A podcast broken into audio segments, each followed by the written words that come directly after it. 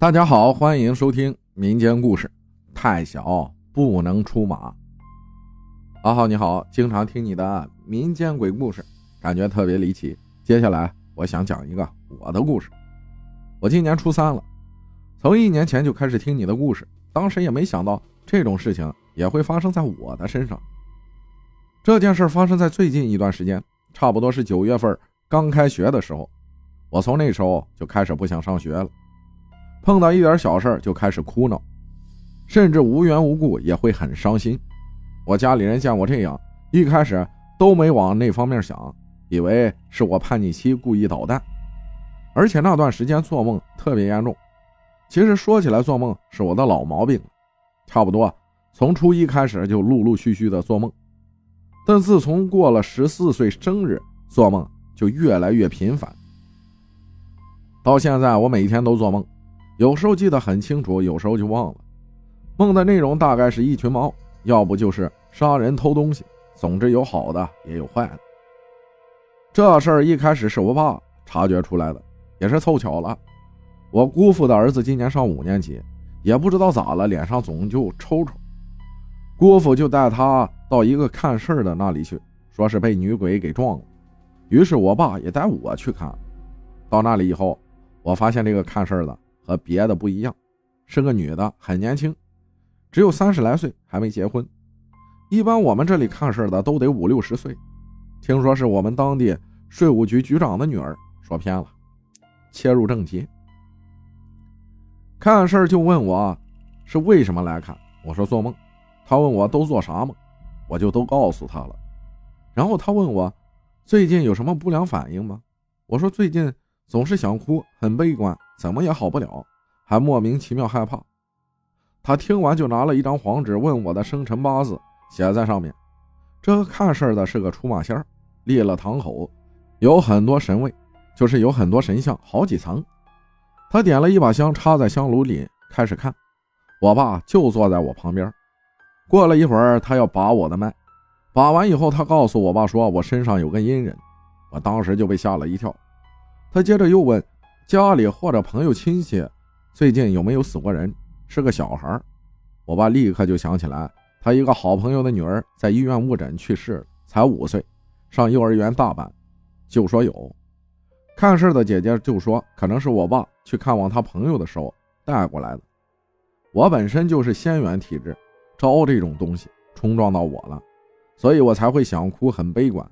我又问做梦是怎么回事，弄得我白天一点精神也没有。看事的姐姐就说：“我有仙缘，家里的神仙想让我出马，就像他一样。”在这里说一下，我们家一共供奉了三个保家仙黄仙、长仙和老祖宗。姐姐又说：“我们家那个老祖宗去世的早。”我爸说是。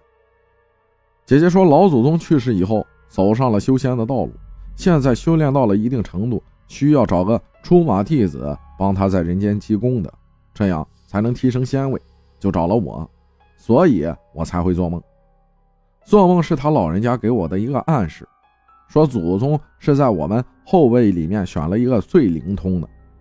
做梦是想让我赶紧开窍，好快点出马。我们都震惊了，都没想到我竟然还是身上带缘分。然后我爸就问这姐姐这事儿怎么解决呢？他说首先是身上阴人那个事儿，需要做成法事才行。至于仙缘那个事儿，说我现在还太小了，不能出马。有些事儿我承受不了，他说他跟我们家祖宗说一下，然后他就拿着黄纸烧，一边烧一边说孩子还太小了，现在还不是时候，十年后再说。然后他跟我们约定了做法事的时间，临走前，他舀了一勺香炉里面的烟灰，说让我回家后拿红布缝上，放在枕头底下，也许做梦会有好转。我就回家了。回到家后，情况也没见好转。依旧是晚上做梦，白天没精神。我妈见状就让我晚上去她屋里睡觉，于是我就跟我妈睡。一天夜里，我被尿憋醒了，我就睁开眼，一睁眼吓得我一身冷汗。我亲眼看见天花板上趴着一个小孩，看起来就四五岁的。当时屋里有点光，别的地方都是稍微亮堂点的，只有那一块是个阴影。阴影的模样是个小孩。